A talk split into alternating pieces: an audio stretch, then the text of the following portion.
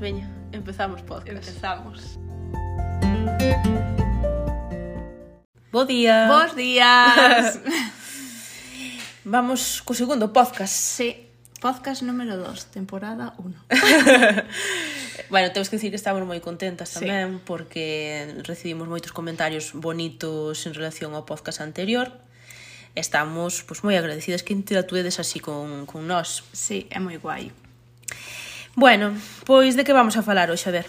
Eh, bueno, eh, sin darnos conta temos que decir que, sin pensalo, outro día estrenamos o podcast eh, xusto o Día da Lingua Materna. E a verdade que foi un acerto, porque, bueno, celebrámolo charlando entre nós, sí. a lingua que usamos para expresarnos sempre. Mm. Cando decidimos facer o podcast, non dudamos en que falaríamos eh, como facemos normalmente, no? que é o noso idioma, o noso galego, da nosa casa, con castelanismos, con lusismos, menos lusismos que castelanismos, pero bueno, é que ao final o gallego é unha, unha lengua totalmente viva, non? A nos danos moita pena metelo entre dúas paredes.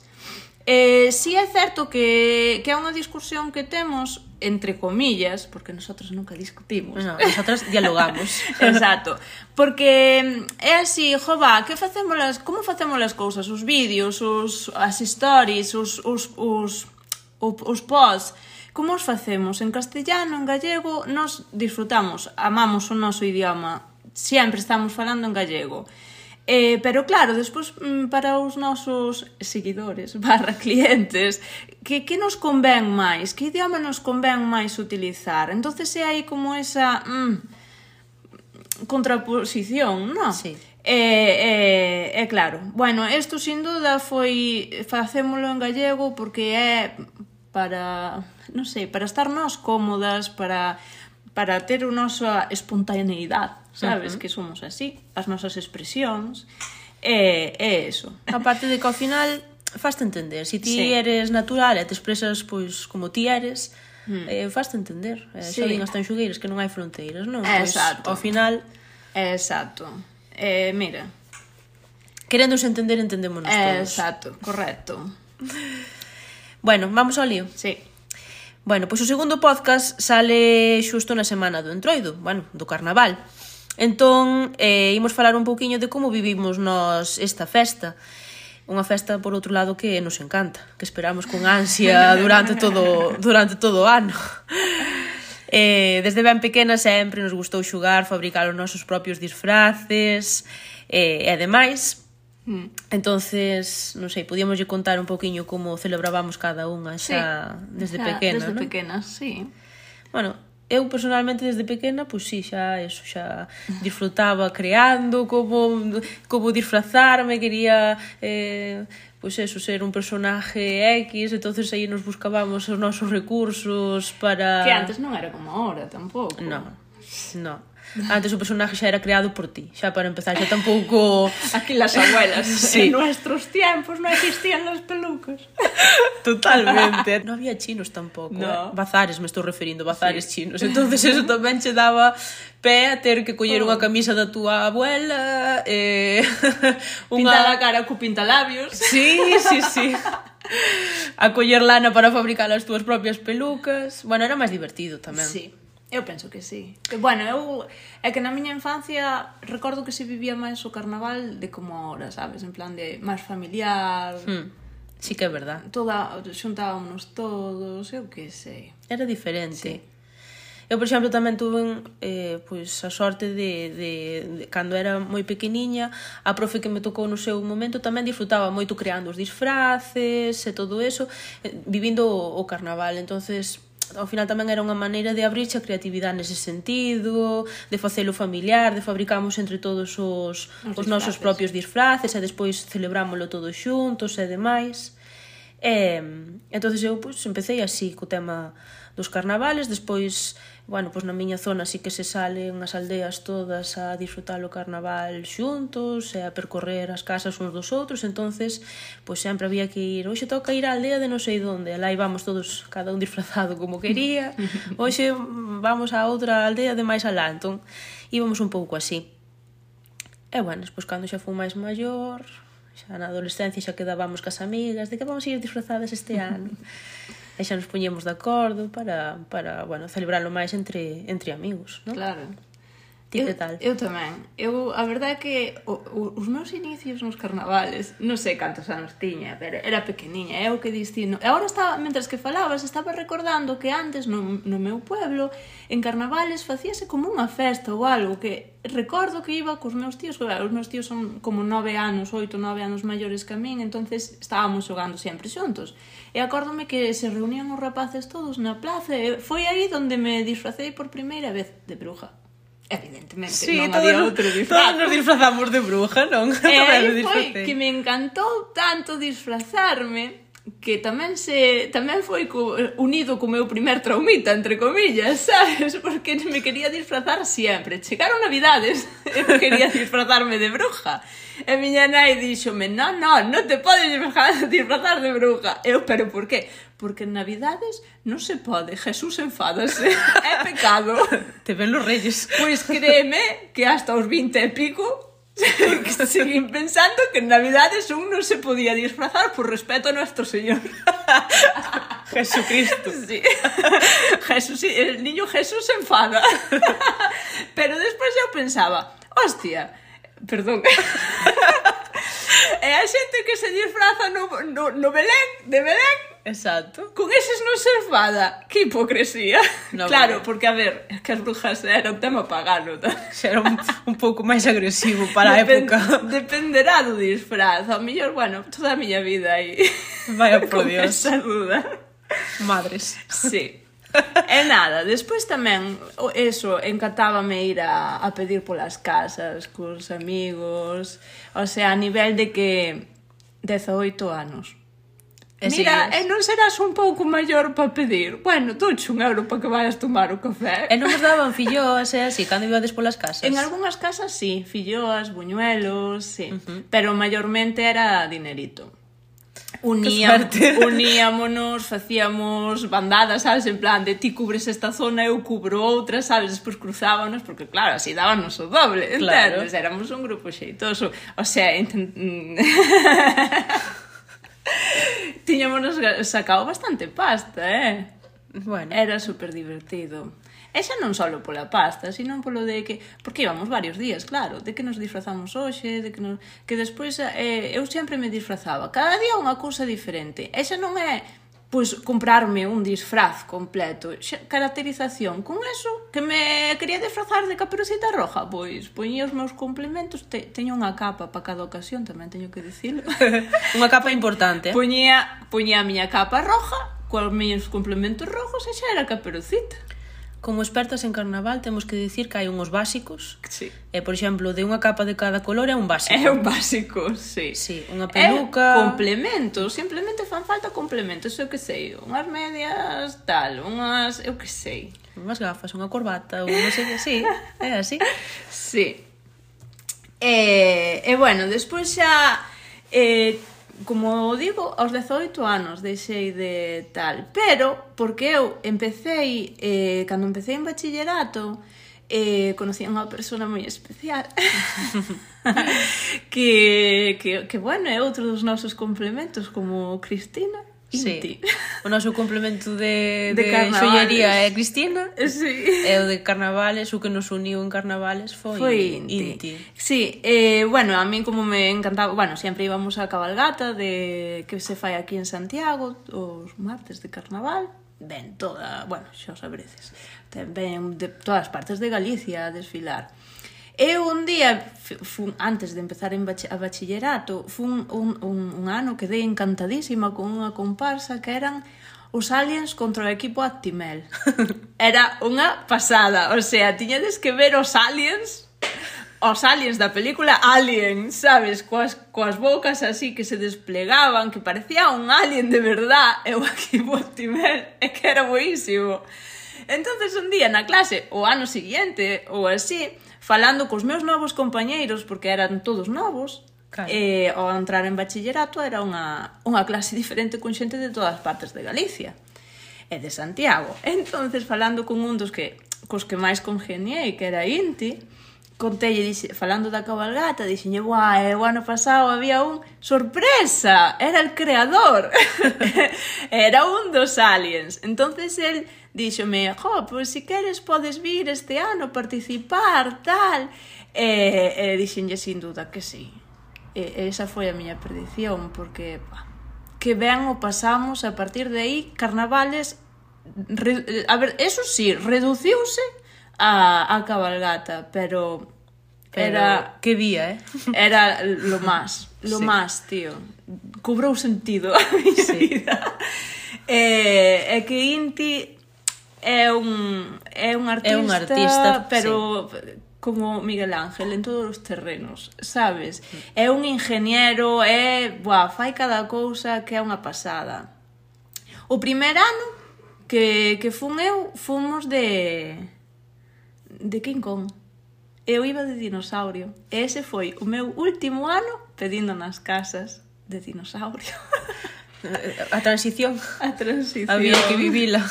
E bueno, eu como cheguei, eu tamén estou en esa comparsa ahora dese grupo de amigos, entón como cheguei eu aí a, a conocelos? Pois si Yesenia os conoceu en bachillerato, eu tardei un pouquiño máis e conocino xa en xoiería. Eu aí coincidín con Yesenia, como sabedes, e Inti tamén estaba estudando na Mestre Mateo, que ele estaba estudiando escultura. Of course.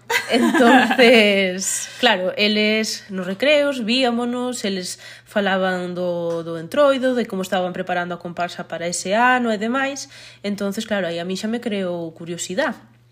Ese ano eles iban de Transformers. Íbamos a ir de, sí. de Transformers, fostes. Mm. Entonces ese ano non participei, pero sí que os fun a ver. Entonces pasoume exactamente o mesmo que lle pasou a Yesenia con Aliens versus Equipo ah, Timel. Vinos e dixen eu, pero que maravillosidade é esa. Tamén ese ano foi un un, un espectáculo, ano. sí. porque insisto, eles iban de Transformers e así actuaban, o sea, recibíalos, e eh, de, viñan de como de robots, ¿no? Sí. Entonces a xente decía, ostras, eh, estos que son robots, non sei que, e tal. E claro, facían a transformación en directo. Sonaba unha, unha bocina, E de repente non había robots. Claro, transformábanse pois eso en, en coches, helicópteros, en helicóptero, tanques, un. Un váter. E claro, imaginadevos a reacción da xente, a miña propia, espectacular, aplaudir, eu non sei que dixen, eu, non, mira, perdona, po ano eu estou aí tamén metida, xa vos lo digo. e, e así foi, o ano seguinte xa entrei eu. Con Jurassic Park foi. Con Jurassic Park. E nada, que decir das comparsas? A ver, é que, como ben dixo Nuria, isto era o sea, non iba, non vam, o sea, non íbamos, é que xa non sei en que tempo verbal falar, sabes? non íbamos vestidos de calquer xeito, como dicen, Inti é un ingeniero, entonces facía mecanismos para disfraces, o sea, que eran articulados, car articulados, cartón piedra, rígidos, eh é que había de todos os tipos e colores, o sea, traballábamos como mm. cosacos, todo feito a man. É un traballo moi duro pero é eso, totalmente artesanal, que leva moitísimas horas, moitísima preparación, que hai que compaginalo tamén cos nosos quehaceres habituales, habituales porque ao final vida. non podes parar a túa vida para dedicarlle dous meses a preparalo en troido é un traballo, pois eso, que hai que ir compaginando pois día a día, mm. apurando moito as últimas horas da última semana, porque van quedando as cousas para a última semana, e esa última semana xa hai que sacalas adiante. Sí, sí. Moitas noites sin dormir, a veces, chorando. A veces de reenganchada. Si, sí, é raro, o sea, a noite previa ao martes de entroido xa se sabía que esa noite non se non iba se a cama. Dormía, era tradición xa. Xa era asumido de que esa noite íbamos, pois, eh, pe, incluso pintando e pegando prácticamente sí. no coche de camiño a, a Santiago sí. para salir no desfile. Sí, sí. E os Transformers iban fresquitos. Sí, sí. Decían pintados. Creo que ben. E nada, sempre chorando Isto non vai volver a pasar Non volvemos así eh? Este último eh, ano, este no, último no, ano non volvo máis Isto non compensa, isto non compensa Pero claro, sí chega o día, sí o día do desfile, volve toda esa adrenalina do directo, a diversión entre amigos porque non lo pasamos en grande o recoñecemento tamén do público, da xente sí. que nos ve, Eu do xurado. Eu creo que era a paja máis grande. Cando a xente quedaba en silencio e empezaba a aplaudir e a oh, wow, a uh, flipar, sabes? Era como é que isto é es lo que vale, nada máis. Sí, e xa salimos ese ano pensando en ideas novas para o ano siguiente. Sí. Sempre facemos igual. Sí. Somos unas altas. Sí. sí. De que fomos, Yesenia? De que fomos? Bueno, eu empecéi indo con King Kong. Uh -huh. Despois fomos de... Non me acordo como se chamaba. Bueno, era monstruos que daban medo. Eu iba de payaso, terrorífico. Fixera a máscara eh, nas clases de taller. Ostras, aí de bachillerato. Sí, en bachillerato, sí. Había un, mon un monstruo do saco, o home do saco, que metía os nenos no saco Que guai. Era unha pasada, tío. Choraba moitos nenos. Esa é outra, facemos chorar moitos nenos. Esa é a nosa pasión. Pero si sí, hai... é a misión, é sí. a misión. No momento que consigues facer chorar a un neno, lo has hecho bien. Mm. Bueno, tamén teño que dicir, eh, que tes que andar moi, con moito cuidado. A ver, nós nunca tocamos a nadie, nin, bueno, menos o home do saco, evidentemente. Pero hai moita xente moi mala que se acerca aos disfraces, o sea, público, e os agrede, o sea, a min pegaronme un, sí. un puñetazo unha vez cando fun de dinosaurio. Pegaronme un puñetazo que me tiraron ao suelo. Mm romperon romperon disfraces ou de botar co, co spray polos buratiños dos ollos, sí. eso tamén non lo fixeron. O spray este de espuma horrible sí, que... Sí, en plan de... Pff, porque, o sea, eso hace pupa, tío. Aparte de romper, ir con toda a intención de romperse os disfraces, tío. Estropealos. Sí, sí, sí. Eh, bueno, donde, donde empezamos cos disfraces grandes foi o medieval fantástico, que aí metimos un dragón de, de cartón que pesaba 8 kilos, iba inti dentro, que era o único que o sabía manejar, porque iba articulado, movía a cabeza, a cola, tal, eu iba de elfo, uh -huh. de elfa. Éramos, pero que era unha pasada, porque éramos 30 orcos, goblins e todo isto, e había un, un lobo e todo, un home lobo, que tío. Guai. Sí, e os goblins e todo armados hasta as, hasta as orellas e os orcos. E, e despois éramos 11 elfas. 11 elfas que facíamos unha jaca que flipas. Para meterlle medo aos... E, quedei lesionada ese porque eu encargueime de facerlle as espadas as elfas máis aos meus orcos e goblins que eran os meus irmãos e fixerelle unha cimitarra a meu irmão maior a Tavi que pesaba como 2 kilos ou algo así de madeira, o sea, 2 kilos non, dous kilos sentinos eu contra as miñas costillas cando decidiu baixarma. si, sí, é que nos metemos moito no papel. Sí, E, e eu creo que un popita bastante importante nas miñas... O sea, non no, no me agredeu, foi sin querer. El pensaba que el, eu iba como a, a simular unha lucha, eu iba a outra cousa, non o vin vir, e pá! E yo, ah!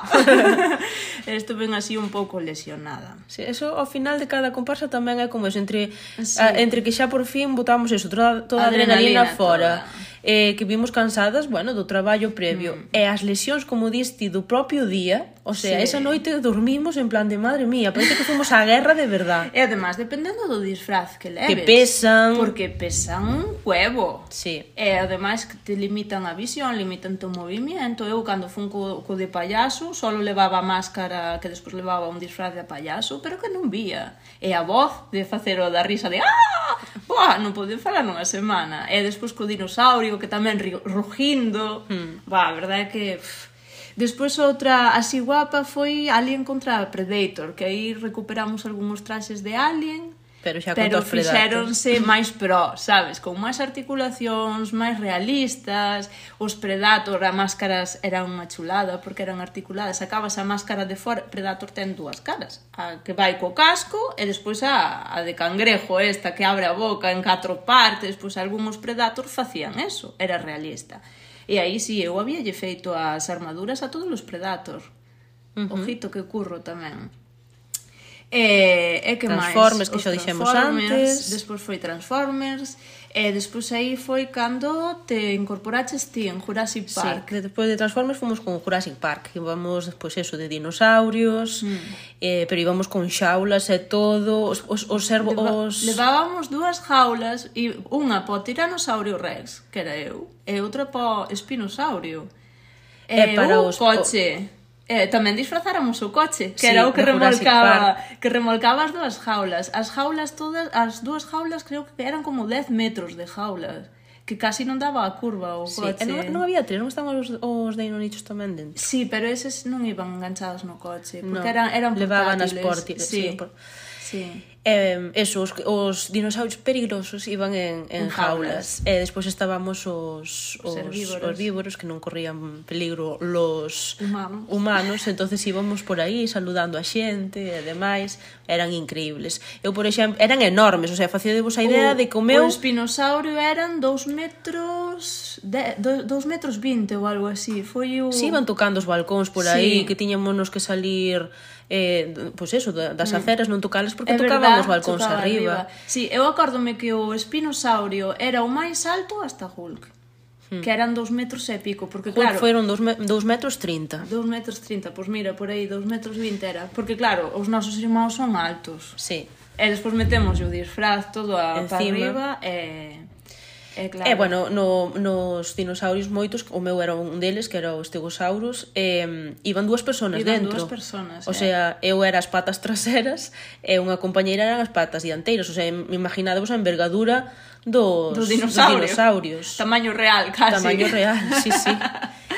Pero bueno, sí. eran unha pasada os dinosaurios. É que ben o pasamos. Sí. Eu facía a escena esta de Alan Grant cando me tiran a, a bengala, porque bueno, o es claro, que é o meu favorito.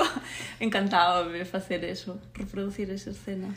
Sí, ademais co, con audio e todo, en plan de cuidado, que está pasando? No claro, sei que... é verdad, que despois, leva, claro, levábamos o coche cos, cos, co, co, bueno, a todo volumen, co cos audio. audios pertinentes que claro. empezaba en plan de eh, o mismo que a que na película, sabes? Aquí vemos algo. Claro, estaban como o, o sea, o audio era como que íbamos facendo eh, a ruta, exhibindo os dinosaurios, claro. non? En plan, estaban facendo un recorrido para que a xente vira e conocer os dinosaurios, pero non pasaba nada porque eran inofensivos, e os que eran máis agresivos xa estaban nas jaulas e non iba a pasar nada.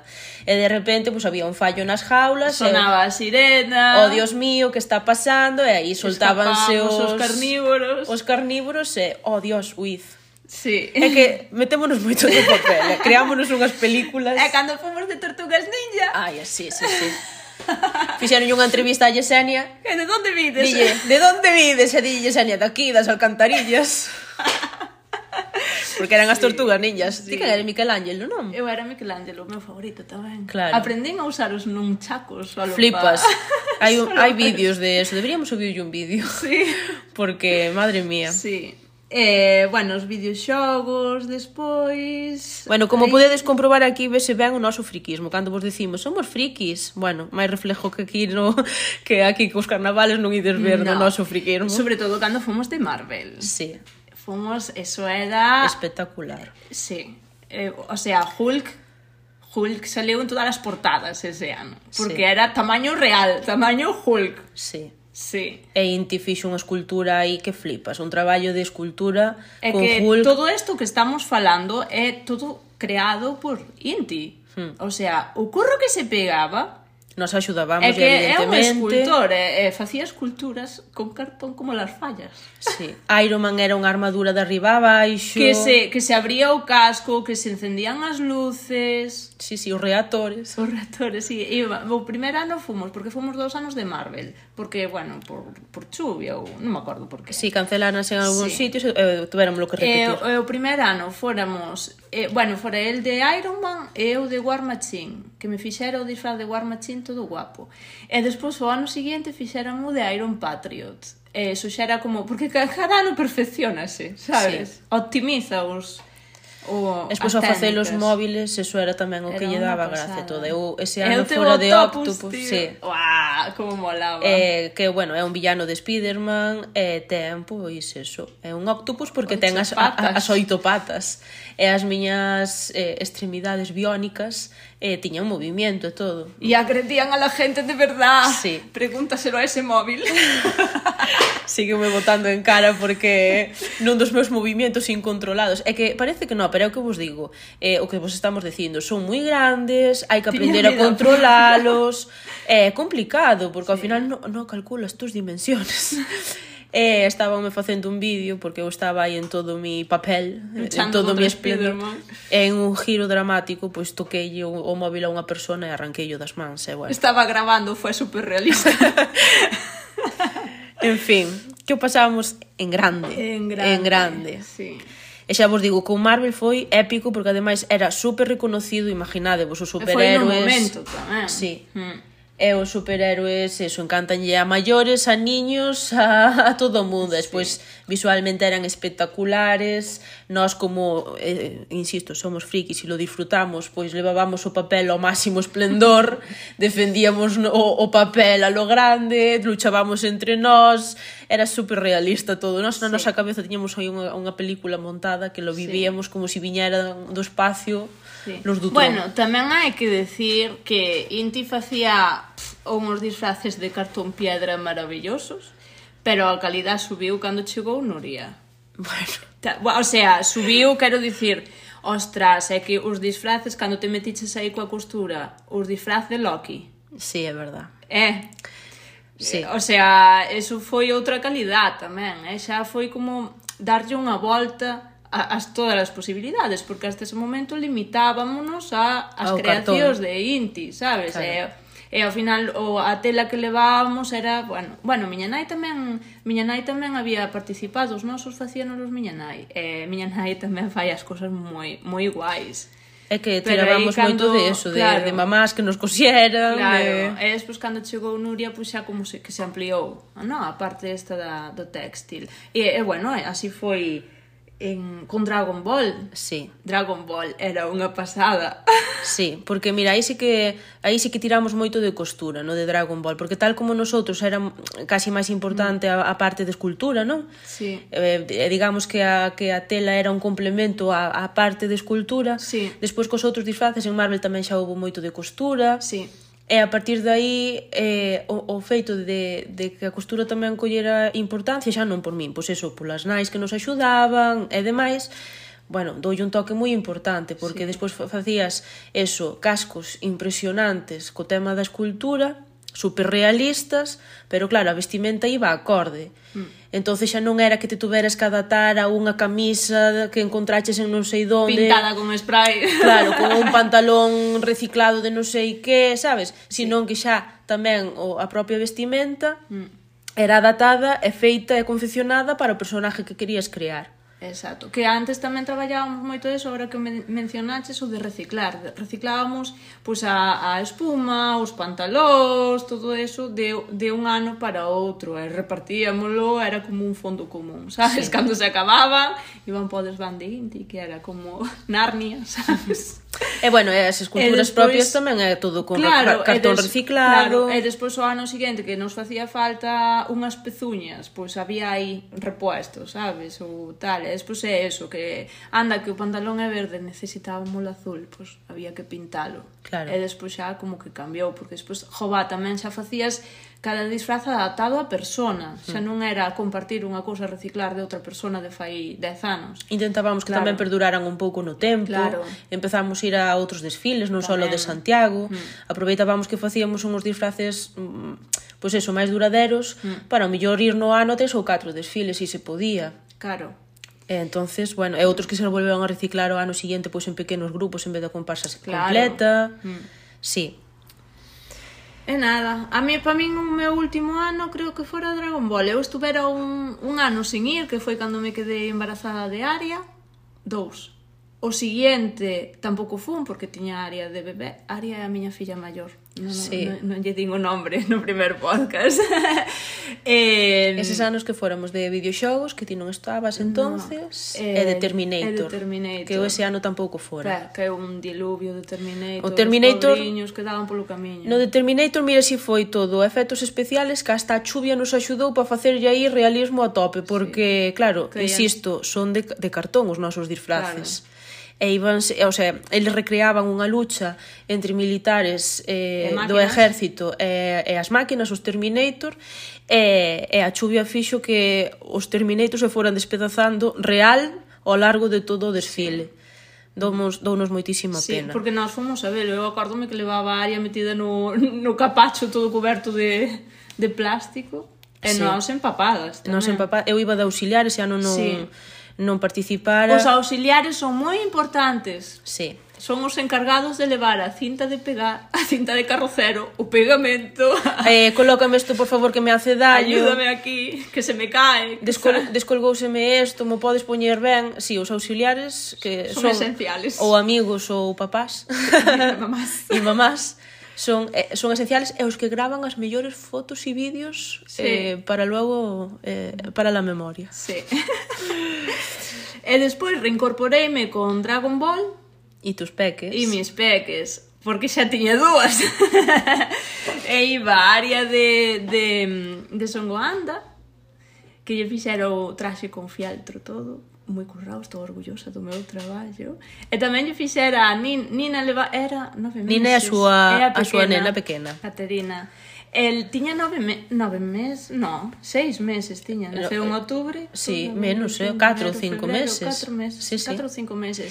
Que foi, mira, o, o récord a máis peque, porque íbamos, ao principio eran máis ben todos adolescentes, sí. non? Cando, cando empezamos aí, cando empezaron as comparsas, sí. e despois cando me acoplei eu tamén.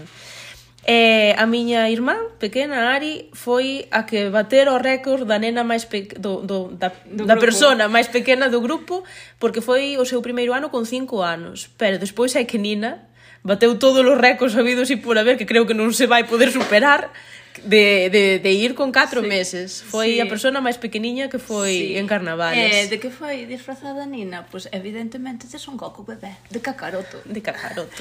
e fixeralle un body todo de, de car, color carne co seu rabito de mono sí. e a peluca de, de fieltro. Que guapa me quedara. E iba tal cual. Era máis bonitinha. Sí, coa pilila e todo. Sí, sí. e o seu carrito fixeralle a cápsula con goma eva. E a Aria tamén no seu carrito fixéramos a nube Quinton. Sí, iban sí. máis bonitas as dúas. Ba, ese ano flipei, porque a Aria era pequeniña que tiña. Dous aniños Do... ou así. Sí. Unha, no. Un ano e pico tería. Un ano e pico, sí. E ela, como veía como facía o resto da xente, como vos dixen, como vos dixemos, asustar a xente era a nosa pasión E claro, veía aí a célula e a, a, a, os malos asustando a xente polo, polo camiño, entonces ela facía o mismo. Sí, e, es que friki se nace. Claro, ela facía, metíalle medo así como a xente, sabes? E, buah, eu flipei. Porque... E acórdame tamén que posaba, que dicíamos, Aria, Aria, Aria, posa. E ela poñíase os seus papás da ficción. Sí, e, que eso tamén, eu pensei que se iba a acoplar a min e que non se iba a separar, pero ela sabía que ela tiña que ir cos seus papás. Bueno, tamén coincidiu que era seu primo primo. Pero non o reconocía porque coa máscara claro. era que sabía. E iba toda contentiña, hasta cun picolo iba da man. Ese monstruo. Quen era? Martín. Martín. Bueno, tamén o conocía. Sí, pero coas máscaras e con todo. Bueno, xa. Pero ela iba todo contentiña ali. Eu non a vin en toda a comparsa, eh? E además que foi andando a paisana, eh? Sí. Non sei se a subiron en algún momento a, a, a sillita, De vez en cando bueno. descansaba, sí, pero... Hmm. Pero bueno, cumpliu aí como se si, como sí. si fora unha máis, vamos. Que era unha máis, pero me refiero claro. como se si fora moito máis maior do que era. Todo. Eu flipei con e Nina tamén. Nina Porto. Nin chorou, sí. Iba mirando pa un lado, pa outro, coa súa peluquilla. Co frío que iba ela ali tranquiliña, pobriña sí. miña. Sí. Sí, sí. Bueno, que máis lle contamos? A ver, Eh, non sei, bueno, final... Eh, para ti o último o último, último ano, ano foi Dragon foi Ball? Ese, porque claro, despois xa empecé a traballar e xa... É que compaginalo cando éramos máis xóvenes era moito claro. máis fácil, porque éramos estudiantes e íbalo mm. compaginando. Mm. Agora, entre a vida personal de cada un, os traballos e demais cada vez faise máis difícil. Máis difícil, sí. Eu sí que é verdad que despois deso ainda volvín os outros dous anos máis, que fomos outra vez de Marvel con personaxes novos, porque Marvel xa foi desarrollándose moito máis, entón metimos de outros personaxes, e con Pokémon. Despois xa veo a pandemia, paralizouse dous anos mm. a, o desfile. Sí. En Pokémon tamén fun eu pero xa de, de esquirol con outra cabar, ca, cabargata. Cas peques. Cas peques, sí, co local social. Bueno, non, non, ten que ver, pero, nada, pero bueno, disfrutástelo nos... igual. Sí, Ainda que foi así con un pouco de pelusilla Porque ao ver a todos os Pokémon aí eh, Sabes, foi en plan de jo Caca Pero que claro, as vidas evolucionan Xa E sí, ora hai sí. peques, e mm. o que sei E claro, elas facía ilusión ir cos seus amiguitos E bueno Por supuesto Bueno, de todos modos, eso, o que está dicindo ela, nunca vamos a perder a oportunidade de pintar a cara, sea da forma que sea, de ter eh, conexión co carnaval porque entre as fillas e irmáns menores. Sí, non sempre vamos a estar aí. O sea, é que aínda que non sexa carnaval nós pintamos a cara e punto. Sí. de feito ora co tema de bueno, as nenas co tema do cosplay como que estou bueno, estamos volvendo como a a, a retomar, ¿no? o asunto, porque, bueno, eso, friki se nace. Claro. entonces, bueno, está guai, a las gusta lle disfrazarse, facerse así as súas cousiñas, bueno, fajo ya seu. Pero xa demandan. Sí. Entón, xa, ao demandar, xa te obligan a volver. Sí. E a ver, a ver como, como, como retomamos, así con máis calma, sin fechas de entrega, sí. ni lloros. Mentira. Nos facemos todo Vamos así. Vamos a llorar igual. Pero bueno, é eh... algo que me eh, gustaría tomarnos con, de, con outra perspectiva. Sí, sí, sí. E, e nada máis tamén é algo que nos fijamos moito, non? Na caracterización sí, cando, cando vemos, vemos elas, por exemplo, unha, esta vez que fomos ao, ao concurso este de cosplay, dixen, llevamos ao concurso de cosplay, e elas, bien, bien, bien, e decíame, pero que é un cosplay, claro, dixe esa palabra tan rara, entonces expliquei así por riba, e xa captaron A idea. A idea de que era. E xa propuxeron, pero tal cual, sabes? Eh, a temática do concurso e de todo. En plan de, jo, que guai. E claro, nós vemos series, pelis, e é o que nos gusta, non? Fijarnos en uh -huh. nas caracterizacións todas, e bueno, elas ao pouco tamén. E ademais flipas, porque se fijan, acordaste cando Aria decía quiero ir de príncipe y tiene la ropa azul y los botones dorados y no sé qué, Sí. y no sé cuánto. E Caterina igual, no, es que ahora me falta la diadema y me faltan los pendientes con forma de luna y me falta, ¿sabes? En plan de... Sí, que se fijan en todos los detalles. Sí, sí, sí, quieren ir perfectos. Lo heredaron de su mamá. É pouquiño máis, eso foi mm. a nosa vida, los 20 pasaron así. Los 20, sí. Sí. Totalmente. La, la veintena. Sí. E bueno, aquí en Galicia tamén o que se o que hai moito é entroido tradicional, non? Mm, en cada sí. parte de Galicia pois vívese un entroido peculiar. Forma, claro. claro. Mm. Eh, realmente é unha cousa que vimos así como moi ancestral, non? Co co de vivilo o, o entroido. O entroido, sí. É algo pagano. É algo pagano, por eso perdura. Sí. o entroido tradicional daqui da zona na que vivimos é a dos Xenerais da Ulla, que, bueno, para quen non o coñeza, é un entroido que se celebra aquí eh, bueno, na, na comarca do, do Ulla, do río Ulla, en, en oito concellos, en, en Santiago, non en todo Santiago, pero hai parroquias eh, de Santiago que tamén o celebran, en Teo, en Boqueixón, eh, na Estrada, en Silleda, en Touro, en Vedra e en Vila de Cruces. Claro, nós os que vivimos realmente pois son o de Santiago e o de Teo, que de onde mm. son eu. Eh, céntrase principalmente na semana do entroido, tal como en Berín xa empezan prácticamente un mes antes, Aquí o entroido dos Xenerais da Ulla céntrase, pois eso, digamos, de entre o sábado de carnaval, domingo de carnaval, martes de carnaval, demais e demais, hasta o sábado e o domingo de piñata. Prácticamente na semana no que se concentra todas as actividades.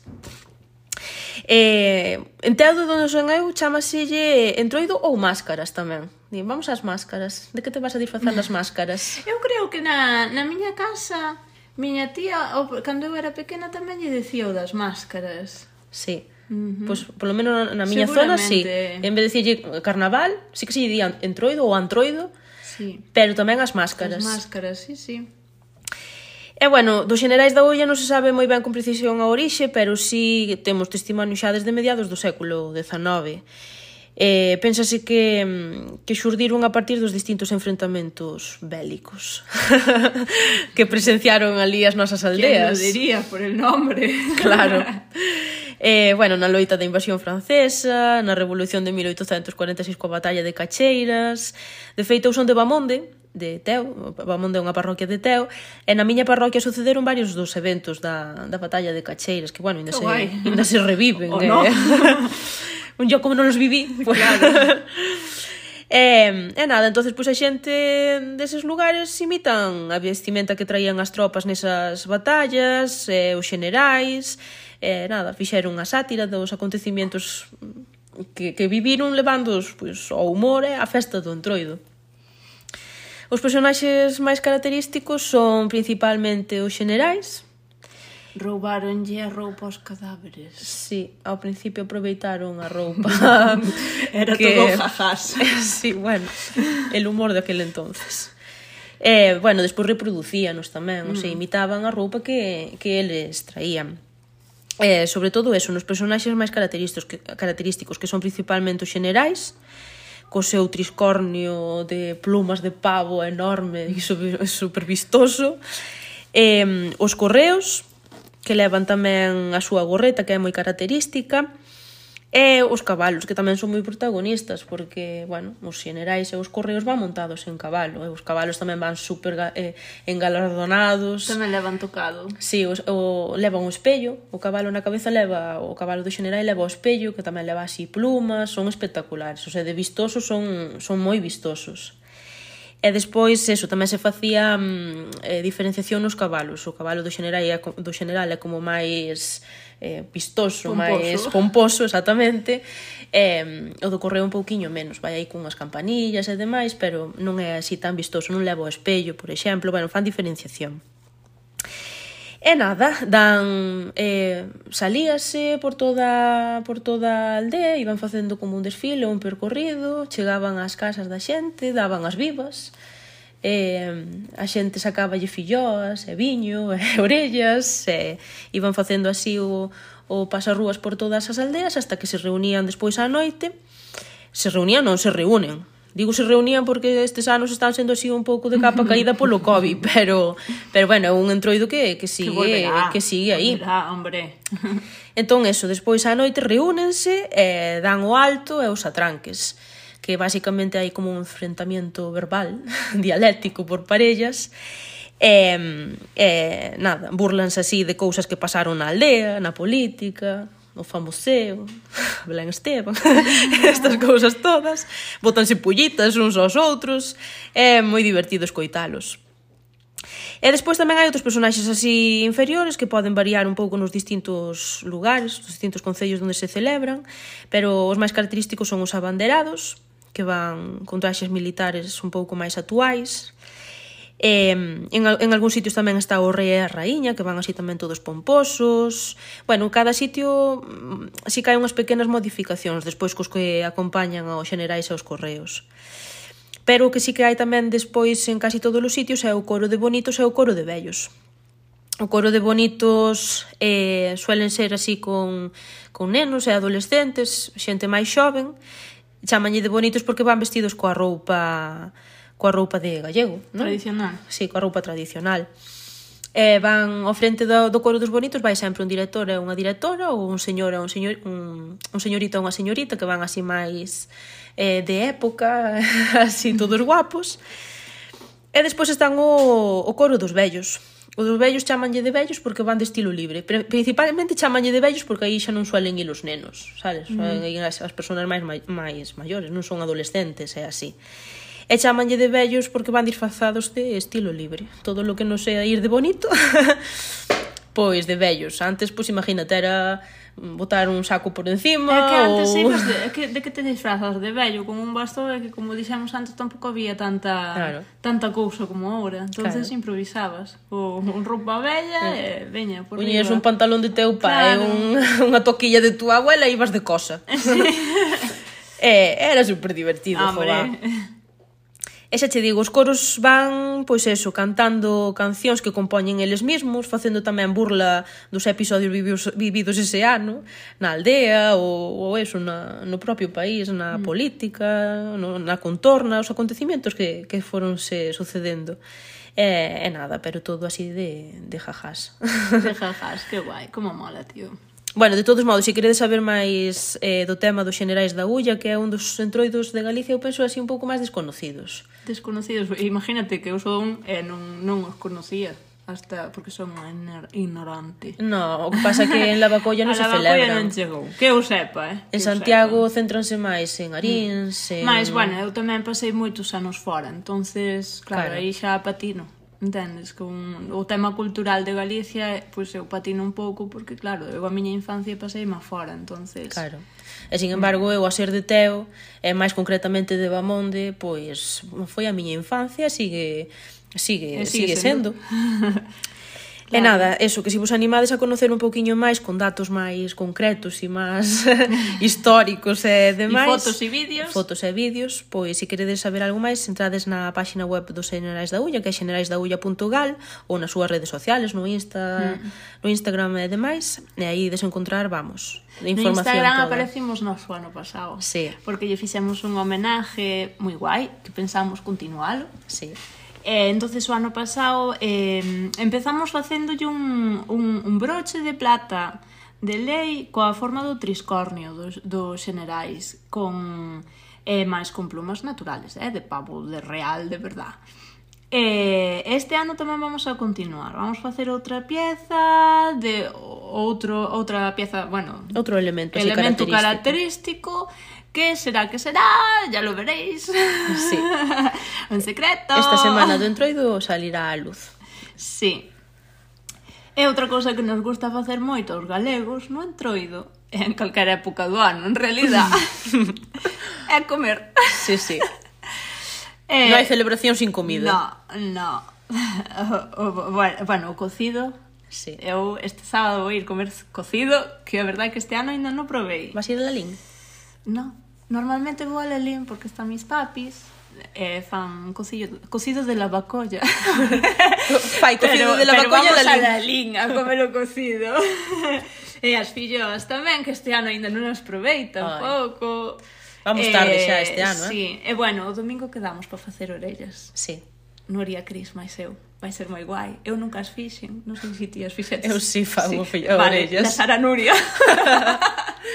Yo sigo la receta de mi abuela. Moi ben, vai a salir riquísima. E os buñuelos atreverémonos con eles? Sí, sí. por que non? Mm. Os buñuelos eu fixenos unha vez e estaban deliciosos, ahora metían un medo visual, nadie se atrevía a comerlos, pero cando se probaban... É que o, o non é todo eh, o efecto visual, eh? hai que claro. testealo para igual saber. Que as, é eh, igual que as filloas, as miñas filloas típicas de Halloween, perdón, de Samaín, que son as que meten medo. que lle botou aí os colorantes. Ah, xa sei, sí, sí, dan sí. un pouco de medo, verdad? Pero están ricas. Están ricas, menos as verdes. As verdes son un pouco plasticosas, deben de ser por culpa do colorante. Pode ser. Sí. E que máis, que máis se come? As orellas, As rosquillas. As rosquillas e as flores que máis descubriu Nuria este ano. Vouche dicir unha cousa. Acordas aquel día cando falaches das, ore... das flores eu dixenche É mi vida, nunca tal vin Pois direiche, isto vai no escoitar por primeira vez na súa vida O outro día na casa, decíalle Alex, Alex é o meu irmão pequeno, decíalle Alex a miña nai, oh, as flores que te que salía, eu, que estás dicindo? o sea, que comía de flores na vosa casa. Nai, tiño, sí, sí, que tiño un molde para facer, eu, estás de coña? No, no, no, eu xa non estaba na casa cando eso pasaba, porque a min non me sona. E creo que sí, que as fixera un ano, porque miña nai fixera un curso de, de cociña. E eu xa, non, xa me había emancipado. entonces fijo que foi nesa esa época, porque a min as flores non me sonan de nada. É que para mí eso é como todo por zonas, joa, é... Sí. Ao final, na miña zona era unha cousa como super conocida, as flores de Entroido como as filloas de Entroido, punto. E outro día así falando con xente no noso curso de iniciación á xoiería, falábamos das flores, e lle seanía flores, como que comedes flores. e nos no, é un postre que se fai con uns moldes co cual pois pues, teñen forma de flor e chamaselle flores. E lle seanía decía que nunca en su vida. En su vida, no, no, no, pois pues mira. A mis espaldas se las comía. Sí, sí. E a saber o que para nós o, o claro. a costumbre son estas cousas e o mellor en outros puntos de Galicia é que o bo que ten é bonito que ten Galicia que co pequeniña que é mira que non é diversa é que é viva está viva Galicia porque cada concello ten palabras novas teñen tradicións di... o sea palabras diferentes tradicións diferentes Joe, non sei. É unha mesma cousa, aquí chamase dunha maneira e en outro é, o pueblo do lado. É outra. Sí, eh? sí. Por exemplo, eh, no entroido, que, jova, non, non é tan grande Galicia como estamos dicindo. Cantos entroidos diferentes sí. hai? E incluso as filloas. Hai unha parte de Galicia no que non saben en que existen as filloas. Pobres deles, sabes? Pero é verdad. Sí, sí. Mm -hmm. E xente que lle bota auga do caldo, xente que non, claro. xente que llas fai con leite, xente a, a do sangue, eu do sangue non o levo ben, a verdad. Pero bueno, hai xente que as fai con sangue.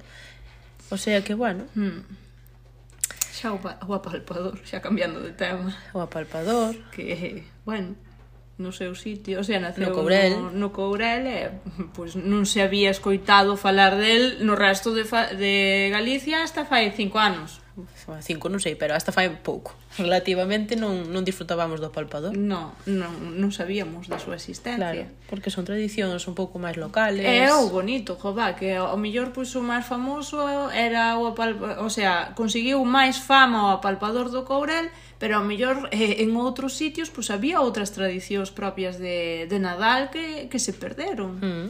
Como o do Samaín, que tamén se celebraba moito e se perdeu sí. e ora volvese a recuperar, eu que sei. É o bonito. É que temos tanta historia, tía. Hmm. Tanta historia. E a nos que nos gusta pouco. Sí. Ironía. Sarcasmo. bueno, é hasta aquí. Bueno, menuda parrafada, eh? sí. eh? Hai que ir despedíndose xa. Eu non sei se verá alguén escoitándonos xa no. en este punto de la historia. Eu creo que xa... Xa se aburriron. xa desconectaron. Nós. Bueno, para os que seguides aí, gracias. Gracias por escucharnos. é que é un tema que, como vos dixemos ao principio, nos apasiona, entonces é sí. que non... En todas as súas facetas disfrutámoslo moito. Sí. E, e queríamos, pois, eso, que viran un pouco como é a nosa visión do entroido, non? Sí, a nosa visión, como vivimos... E como disfrutamos. Sí. bueno, despedímonos xa. Sí. Hasta el próximo podcast. Hasta el próximo podcast. Hasta el próximo lunes. Hasta el próximo lunes. Chao. Chao.